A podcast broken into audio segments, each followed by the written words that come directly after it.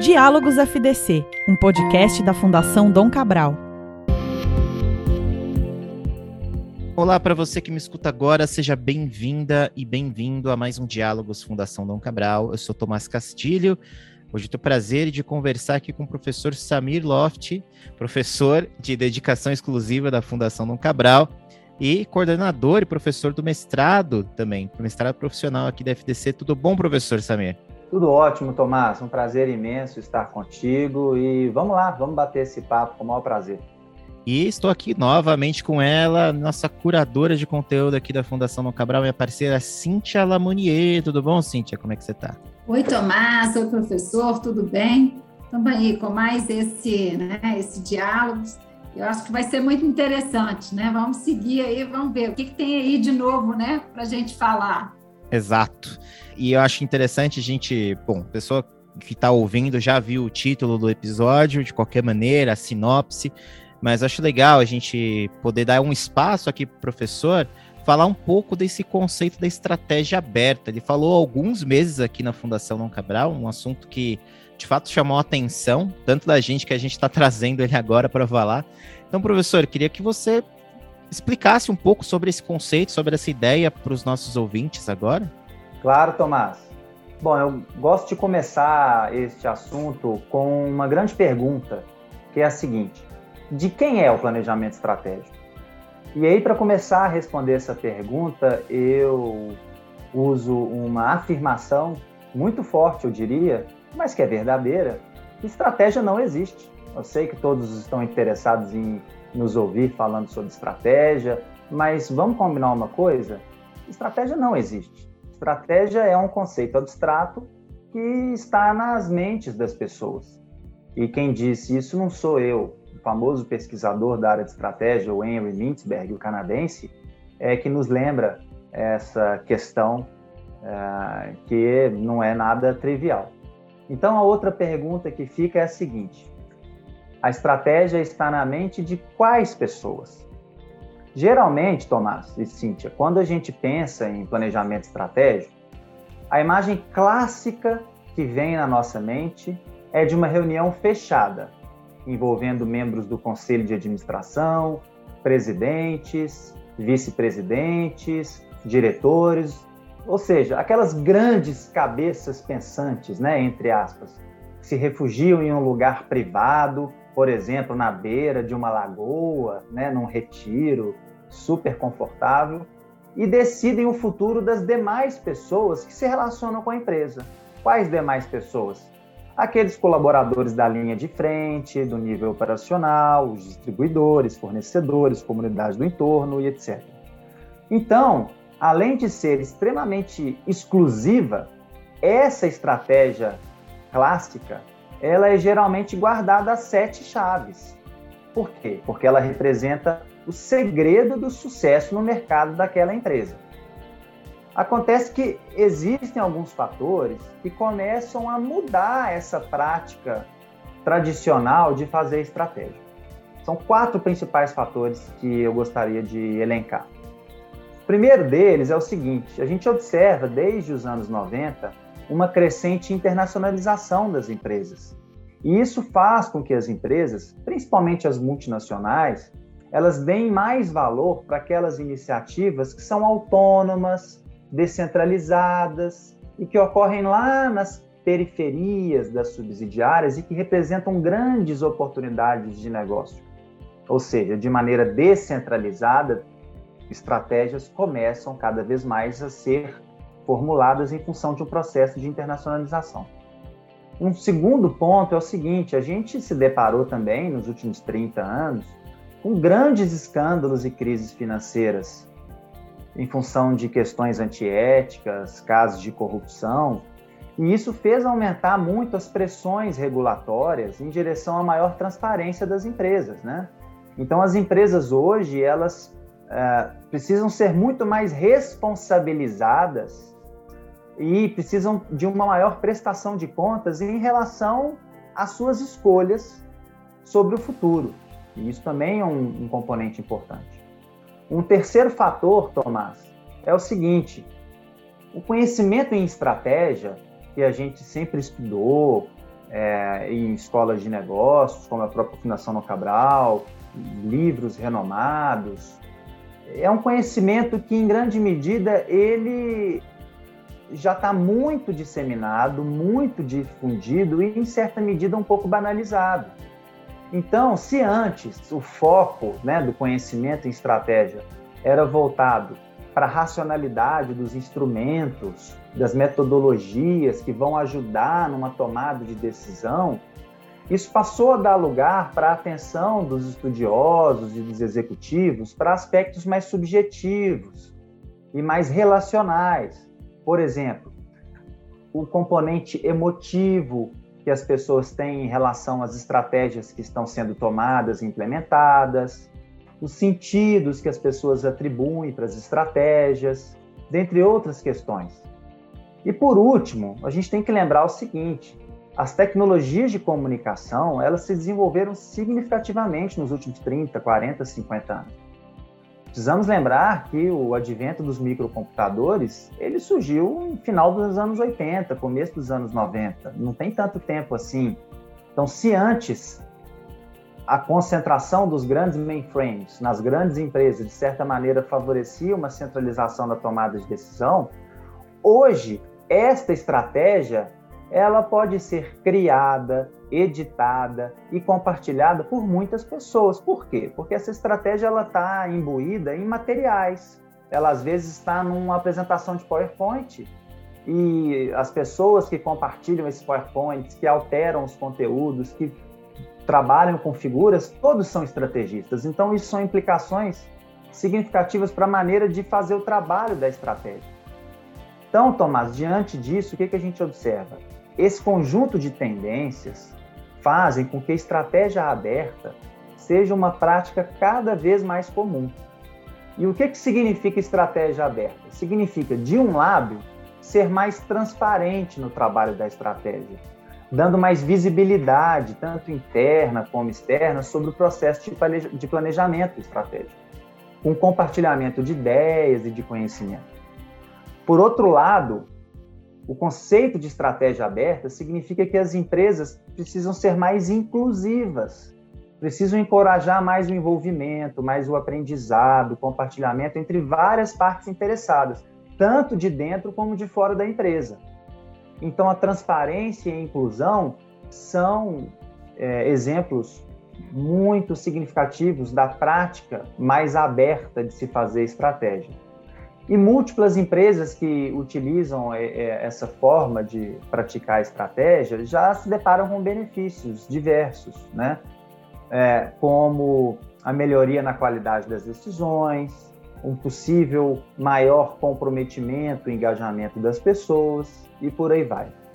Então, para terminar a resposta à sua pergunta, entretanto, embora esses benefícios e essas tendências, né, Conforme nos ensinou lá Isaac Newton na terceira lei, toda ação tem uma reação. E aí existem, sem sombra de dúvida, muitos críticos dessa prática de abrir o planejamento estratégico. E esses críticos argumentam, por exemplo, que isso poderia acarretar na perda de controle. Então, para fechar essa primeira resposta, eu lançaria uma outra pergunta. E a pergunta é a seguinte: controle de quem?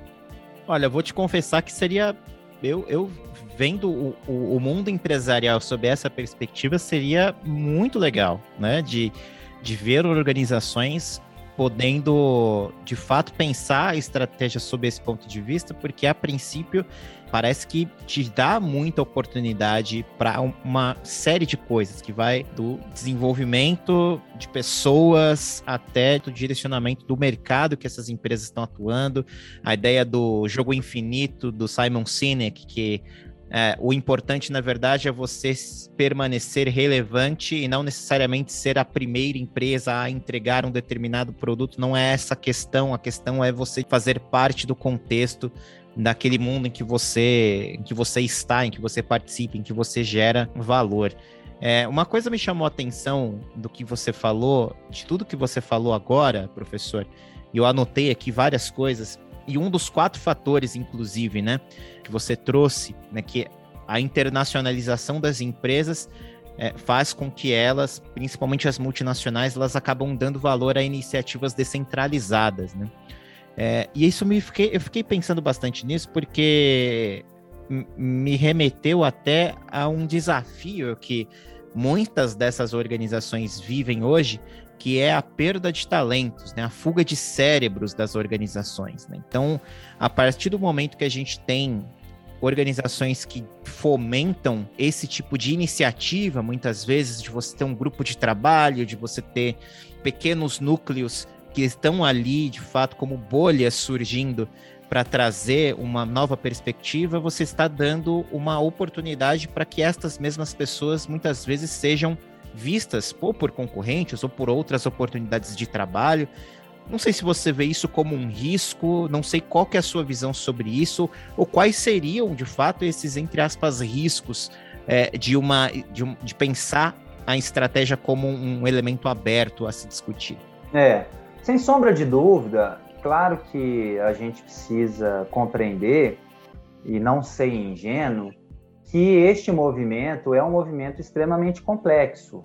Você mudar a forma de tomada de decisão de longo prazo na sua empresa, promovendo uma participação de uma quantidade maior de pessoas, compartilhando dados, informações e sendo super transparente sobre as coisas que acontecem, pode sim trazer uma série de ganhos, mas existem, sem sombra de dúvida, inúmeros riscos que precisam ser gerenciados.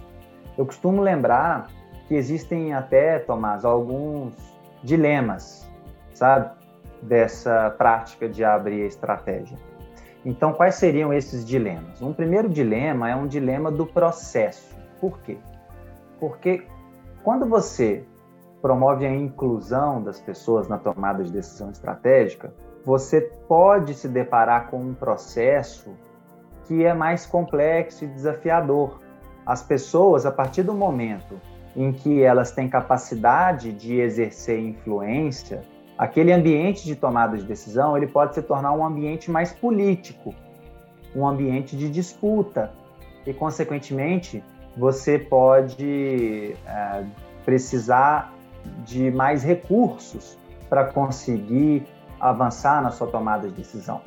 Tempo, mais pessoas e, consequentemente, mais recursos financeiros. Então, é, o, o, processo ele pode se tornar, assim, é, sujeito a oportunismo, a conflitos que tendem a surgir com mais frequência. Né? Então, existe, sem sombra de dúvida, essa, esse dilema, que é um dilema do processo. Outro dilema que é importante a gente lembrar é um dilema do comprometimento. Por quê? A premissa que se tem é que, a partir do momento em que as pessoas são envolvidas numa tomada de decisão, elas tendem a se comprometer mais com aquelas decisões que foram tomadas. Grande parte das vezes isso realmente acontece. Agora, quando as pessoas são convidadas a participar de uma tomada de decisão, elas também criam expectativas de que elas serão ouvidas, de que as suas ideias serão é, levadas em consideração. E quando essas ideias não são ouvidas e não são levadas em consideração, essas expectativas podem ser frustradas. Mais do que isso, às vezes um grupo de pessoas sugere ideias e essas ideias são acatadas, mas esse mesmo grupo de pessoas não é envolvido no desenvolvimento ou na realização dessas ideias. E essa pode ser também uma outra, uma outra fonte de frustração de expectativa. Então, existe, é, em segundo lugar, esse dilema do comprometimento. Um terceiro dilema que a gente aborda muito é o da divulgação. Por quê? Você divulgar ao Deus dará a sua estratégia, sendo extremamente transparente, não há dúvida é que pode permitir a empresa, por exemplo, ter mais legitimidade sobre o processo, a, os, os a, responsáveis pela empresa podem fazer isso como uma maneira de gerenciar as impressões que as partes interessadas do mercado terão sobre a empresa. Você pode reduzir assimetrias de informação, facilitar a colaboração entre vários grupos que têm relação com a estratégia. Então, tem uma série de ganhos e potencial. Mas, ao mesmo tempo, é, a questão da, da, da, competitividade ela pode ser colocada em xeque. Já vista que existem componentes, sim, de uma tomada de decisão estratégica que, nas mãos de concorrentes diretos, podem se tornar uma arma. Né? Ou então, agentes reguladores municiados dessas informações podem aumentar a pressão, podem fazer mais cobranças sobre a empresa. E mais do que isso, né? Nem sempre a mensagem que a gente quer transmitir é aquela que as outras pessoas compreendem. Então, você divulgar muito a sua estratégia pode acarretar também interpretações difusas no mercado, que não necessariamente coincidem com aquelas que você deseja criar. Um outro dilema é, é o dilema do empoderamento. Então, que dilema é esse? Quando você inclui pessoas na estratégia, geralmente você acha que talvez aquelas pessoas vão se sentir valorizadas, porque tem um simbolismo, né? Do dia para a noite, agora você é um estrategista, quase como se fosse aquele cavaleiro lá da tábula redonda que se tornou um, um sir, né? Se juntou ali ao grupo de nobres e agora você faz parte da estratégia. E de fato existe um, um simbolismo por detrás de fazer parte do grupo de pessoas responsáveis por realizar a estratégia. Agora, ao mesmo tempo, ser responsável pela estratégia significa que você também vai ter mais responsabilidades, né? Então não vai mais bastar apenas entregar, por exemplo, resultados com qualidade e bom custo. Você vai ter que perseguir novos objetivos, vai ter que participar de mais reuniões, vai ter que analisar mais dados, vai ter que ter mais metas. E aí, no fundo, as pessoas podem ou boa parte das pessoas, chegar à conclusão de que não era bem isso que elas queriam e que talvez isso não represente a identidade delas, enquanto que elas gostam de fazer no ambiente de trabalho. E por último, o último dilema que a gente gosta de lembrar é o da escalada. O que, que isso significa? Conforme as empresas começam a promover essa maior transparência e inclusão na tomada de decisão estratégica, existem pressões crescentes para que a estratégia torna-se possa se tornar cada vez mais aberta. Então, por exemplo, se num primeiro momento você, que é diretor, os diretores da empresa, envolvem um grupo de gerentes intermediários, num segundo momento, os gerentes de linha vão criar expectativas de participar. Num terceiro momento, os coordenadores vão querer participar também. E aí você vai criando um processo né, de expectativas de grupos cada vez maiores participarem da tomada de decisão, que não necessariamente é bom. Ou expectativas que as pessoas uh, possam fazer uh, análises mais extensivas, possam uh, ter acesso a dados que antes não eram tão compartilhados. Então, você gera uma escalada de demandas.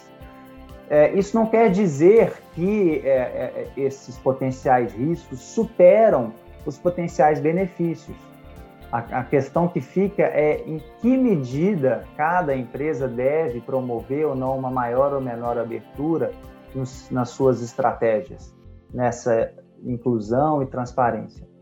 E aí as empresas precisam fazer uma análise cuidadosa, se perguntando, por exemplo, em que medida o processo atual da, da empresa de fazer estratégia se traduz na qualidade das decisões, se as estratégias da empresa elas já possuem ou não boa legitimidade e se são ou não compreendidas por várias partes interessadas, se esses agentes têm capacidade de pensar estrategicamente, adaptando lá os seus cursos de ação. Então, fazendo essa avaliação cuidadosa, cada empresa vai poder medir os prós e contras de promover o maior ou menor grau de abertura ou fechamento da estratégia. As empresas podem oscilar por momentos, inclusive, de maior abertura e outros momentos de maior fechamento. Elas podem, inclusive, dosar isso ao longo do tempo. Eu estou aqui, né, ouvindo o professor, e assim, veio, né, me vêm algumas questões que são interessantes em relação à estratégia aberta, que me parece algo assim, que re, é, requer uma reflexão, mas que ao mesmo tempo, à medida que nós vamos evoluindo, isso é algo também que as organizações precisam evoluir, porque essa relação um pouco de é, líder e liderados cada vez mais isso vem mudando. Eu vejo a, a estratégia aberta com, com todos os dilemas, com todas as questões que foram colocadas, mas como algo assim que realmente é algo para ser pensado e como é que pode ser feito algo que fosse um pouco híbrido. Obviamente, eu acho, é, eu vejo, você tem a estratégia tradicional, que é, né, que, é que você começou falando, que acontece com um grupo pequeno de pessoas que estão ali decidindo, para a inovação aberta. Mas eu, a minha sensação é que a gente vai caminhar aí para um modelo um pouco híbrido. Obviamente, eu acho que tem algumas organizações que vão conseguir trabalhar mais rápido com essa estrutura e outras menos. Eu fico pensando, nas grandes corporações talvez seja mais difícil, mas nas pequenas, nas startups, nas empresas de tecnologia, é, e hoje, com essa questão da, dos dados já estarem disponíveis, né? Então, você pensa que os dados da empresa hoje, eles estão abertos a leitura que cada um vai fazer, como é que você vai utilizar isso, é a capacidade técnica ou das pessoas que estão ali envolvidas. Faz sentido isso que eu falei? Você concorda um pouco com essa colocação que eu fiz? Sim, é, de novo, a gente está lidando com uma prática cada vez mais comum e que não se trata de extremos, ou seja, não se trata de um extremo de empresas que trabalham exclusivamente com uma, uma maneira de fazer estratégia é, exclusiva e secreta e empresas que têm práticas de fazer a estratégia de maneira amplamente transparente e inclusiva. Existem aí vários tons de, de, de cinza né, entre esses extremos. E, e, e mesmo empresas que se dizem radicalmente abertas, é, do seu ponto de vista de, do trabalho da estratégia, não são tão abertas assim. Tem uma, um, um caso de uma empresa muito interessante, que é uma distribuidora de bebidas alemã, que ela surgiu por um grupo de clientes que estavam descontentes com práticas ah, não condizentes com sustentabilidade de uma grande fabricante que atuava lá na região, de, algumas, alguns locais lá da Alemanha, e eles decidiram uh, criar a própria marca de fabricação e distribuição de bebidas. Então, eles desenvolveram uma espécie de um mandato dizendo que tudo lá seria feito de maneira extremamente aberta, todas as decisões são compartilhadas e etc.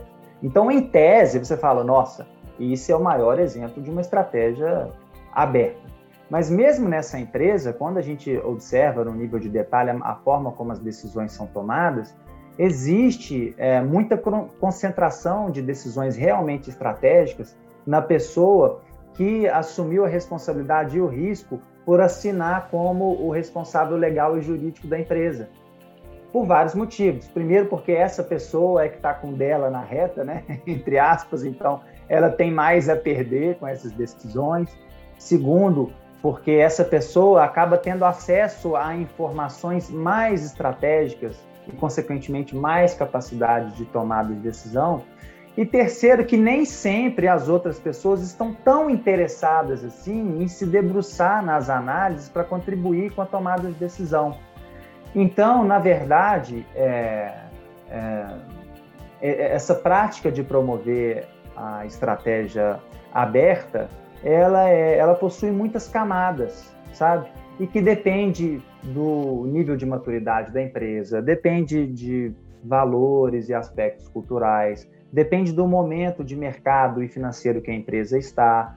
E as empresas, conforme eu antecipei, podem oscilar, podem pendular entre momentos de uma estratégia mais clássica, mais exclusiva e secreta, e momentos de uma estratégia mais é, aberta, transparente, inclusiva. Então é preciso analisar isso ao longo do tempo e compreender em que medida o contexto torna-se mais ou menos favorável para você promover esse, esse pêndulo, né? fazer com que o pêndulo possa caminhar de um lado para o outro. Muito legal, professor. Cintia, o tempo voou, a gente vai precisar continuar essa conversa em alguma outra oportunidade aqui com o professor Samir. Eu tenho ser, tenho convicção, porque assim, faltou bastante coisa a gente falar sobre esse sobre esse contexto. Acho que tem uma complexidade super interessante nesse tema, principalmente até quando o professor listou aqui os cinco dilemas e eu fiz questão de anotar todos eles para depois perguntar. Mas como a gente está chegando no final, professor, esse é o momento que a gente sempre pergunta para os nossos convidados e convidadas, é, pedindo alguma recomendação de conteúdo, alguma leitura, algum filme, algo que você gostaria de indicar para as pessoas que estão ouvindo aqui o nosso podcast. Olha, eu, eu recentemente recebi a mesma pergunta sobre indicação de, de algum conteúdo, uma referência, e de lá para cá eu não tive a oportunidade de ler outro livro, ou de assistir outro filme, ou de fazer outras atividades culturais. E eu ainda estou na memória é, com este livro e eu vou recomendar ele de novo. Na verdade, é um grande, é um grande clássico este livro, que é, é O Alienista, de Machado de Assis. A gente, aqui no nosso programa de mestrado, em todas as nossas turmas do mestrado profissional de administração, do qual hoje eu sirvo como coordenador do programa, a gente elege uma pessoa para ser o patrono da turma. E a turma atual, que é a turma 6 do nosso programa de mestrado, a gente elegeu Machado de Assis enquanto patrono. E essa obra, O Alienista, embora ela tenha sido escrita há bastante tempo, se não me engano, mais de 150 anos, enfim, próximo a isso, é, ela ainda é super contemporânea, porque, de certa maneira, ela pondera os limites morais e éticos do método científico. Então, recomendo a leitura uh, desse grande autor, nosso uh, patrono aí uh, da Academia Brasileira de Letras, Machado de Assis. Podem ter certeza que vai valer a pena. Bom, a gente conversou hoje com o professor Samir Loft, professor de dedicação exclusiva da Fundação Não Cabral e coordenador do mestrado profissional da FDC. Professor Samir, muito obrigado pelo tempo, pela conversa, pelo assunto. Muito obrigado mesmo. Eu que agradeço, Tomás. Pode contar sempre comigo, Cíntia. Um abraço, hein? E muito obrigado, minha querida Cíntia Lamonier, curadora de conteúdo aqui da Fundação Dom Cabral. Obrigado mais uma vez, Cíntia. Tem que voltar aqui sempre, hein? Obrigado, Tomás. Obrigado, professor Samir. Como o Tomás colocou, esse é um assunto que eu acho que vai valer a pena a gente retomá-lo e eu vou fazer um convite aqui, olha, ao vivo, professor, para você escrever um artigo sobre esse tema na revista, Dom. Ótima ideia. É, acho que vai ser muito, muito bacana. Eu acho que é um assunto que a gente precisa aprofundar mais. Vamos lá, vamos em frente.